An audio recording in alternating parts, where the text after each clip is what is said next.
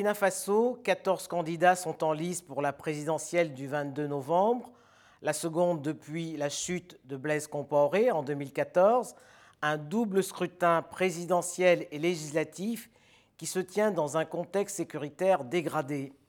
En ligne de Ouagadougou, Ablessé Ouedraogo, bonjour. Et bonjour madame. Vous faites partie des 14 candidats sur les 23 investis pour la présidentielle. Une seule femme, Monique Yeli Kam, a été également investie. La magistrature suprême demeure-t-elle un domaine réservé aux hommes? Absolument pas. Absolument pas parce que pour 2015, il y a eu deux personnalités féminines qui ont été candidates. Madame Toué Françoise, père son âme parce qu'elle est décédée depuis, et Madame Sarah Serré Cérémé, qui est aujourd'hui médiateur du FASO. Alors, pour l'édition de novembre, comme vous l'avez si bien souligné, Madame Kam Yeli fera partie donc des 14 candidats qui sont retenus par la CENI. Il reste maintenant que le Conseil constitutionnel donne la liste officielle. Mais disons qu'il y a eu 23 candidats au départ, dont trois femmes. Et deux femmes donc ont été recalées, Madame Zan et Madame Kielem c'est la deuxième fois que vous défendez les couleurs de votre parti, le Faso Autrement. Que proposez-vous au Burkinabé pour vous démarquer du pouvoir actuel? Nous nous offrons cinq axes d'activité à réaliser au cours donc de, des prochaines cinq années. C'est un, faire la réconciliation nationale pour renforcer l'unité et construire la nation, aller à l'instauration de la paix et de la sécurité, parce que c'est ce qui manque actuellement. Les populations souffrent de l'insécurité. Troisième axe d'intervention, ça va être le redressement économique et l'instauration du développement durable. Quatrième axe de notre intervention, la gestion donc avec une réforme des institutions, une réforme de l'administration. Et le cinquième axe, c'est bien sûr le rayonnement international du Burkina Faso parce que le Burkina Faso ne peut pas survivre à lui tout seul. Le Burkina Faso a besoin de partenaires. Voilà cinq actions que nous allons mener. Alors cette élection se tient dans un contexte sécuritaire dégradé, hein, euh, cinq ans après les attentats qui ont visé l'hôtel Splendide et le, restaurant Cappuccino. Euh, on ne peut pas parler d'un scrutin euh, inclusif puisqu'une partie du territoire ne sera pas concernée par cette élection. Vous le dites si bien, et le gouvernement en est conscient. Pour preuve, il y a une loi modificative du code électoral qui a été adoptée le 25 août dernier, qui consacre en fait l'exclusion. Et je prends deux euh, faits majeurs donc, euh, de cette euh, modification. Il est dit dans le nouveau code modifié que là où on n'a pas pu faire d'enrôlement à cause de l'insécurité, ce sont les anciennes listes qui seront prises en compte au moment de l'élection. Il est dit aussi que dans les zones où il y a l'insécurité, s'il n'y a pas d'élection, on prendra les résultats des zones où les élections ont pu avoir lieu, ce qui clairement indique qu'il y a une, y a une exclusion de la population, d'autant plus que tout le territoire burkinabé n'est pas concernés donc par ces élections. Et j'en profite pour dire que quand vous vous référez à la carte sécuritaire produite par le ministère français des Affaires étrangères, tout le Burkina Faso est peint en rouge, sauf Ouagadougou et Bobo Dioulasso. Et je dirais même que les Français se sont arrêtés en si bon chemin parce qu'ils auraient même dû peindre notre président Roch Kaboré en rouge pour que les populations soient conscientes que L'insécurité est le véritable problème auquel il fait face. Vous n'êtes pas très tendre avec le président Caboret Tout simplement parce qu'il a lamentablement échoué. En cinq ans de gouvernance, il a ramené le Burkina Faso derrière. Nous sommes tombés. Blaise Compaoré, l'ancien président de la République, a proposé ses bons offices. Hein.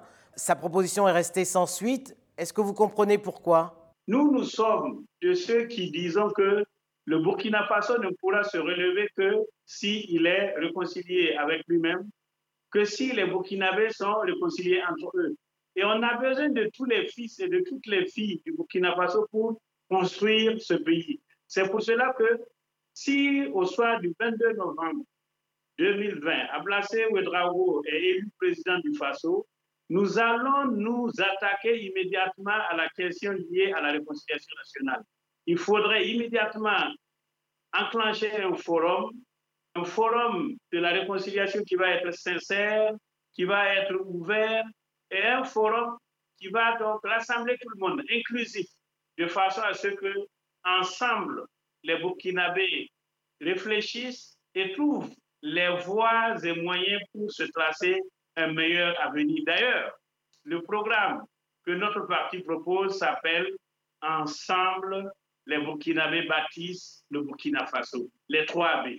Aussi simple que cela. Il faut avoir une nation forte, il faut l'unité nationale, et c'est ensemble qu'on peut faire bouger les lignes et tout particulièrement combattre efficacement l'insécurité.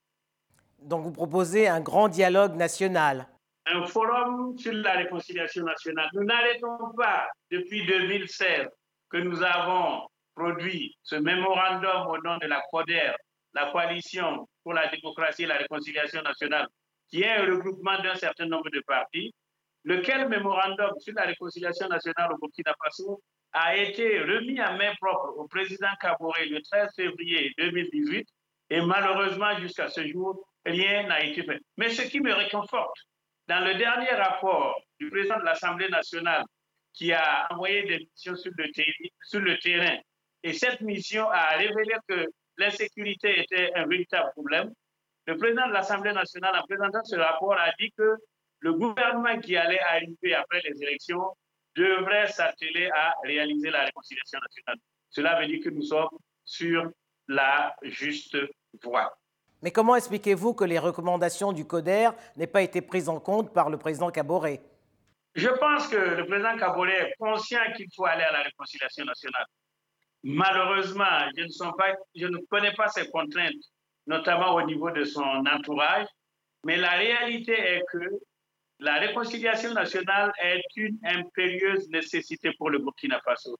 Et tant que les Burkinabés vont vivre dans l'exclusion, dans la division, dans la haine, nous ne pourrons pas vaincre les défis auxquels nous faisons face, qui sont des défis économiques, sociaux, sanitaires, sécuritaires.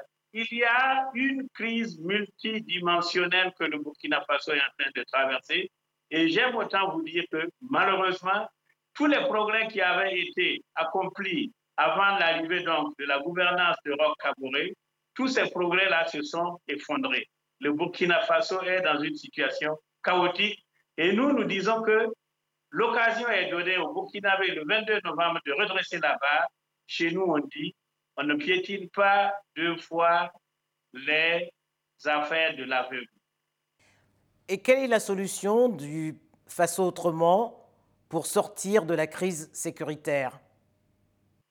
Nous, nous disons que si le peuple burkinabé est réconcilié, si nous sommes une nation forte, si nous vivons dans l'unité nationale, tous les défis peuvent être relevés. Et je voudrais citer le Premier ministre d'Abiré, qui, au début de l'année, dans son discours sur l'état de la nation, a dit que le Burkina Faso est, est une maison lézardée et c'est pour cela que les salamandres s'y engouffrent. Donc, il est, tout le monde est conscient que le Burkina Faso actuellement vit dans la division, vit dans l'exclusion, vit dans la haine. Il faut tourner cette page très rapidement. Et le 22 novembre est une belle occasion donnée aux populations qui ont souffert et qui continuent de souffrir de tourner la page. Mais est-ce que le Burkina peut résoudre la crise sécuritaire tout seul, sans l'accord de la sous-région, dans le cadre du G5 Sahel notamment? Chez nous, on dit que quand vous êtes assis sur la natte du voisin, vous êtes assis par terre. Je suis conscient que la crise du terrorisme, la crise euh, sécuritaire est une affaire internationale, mais il appartient à chaque État de se donner les moyens pour combattre donc ce fléau-là.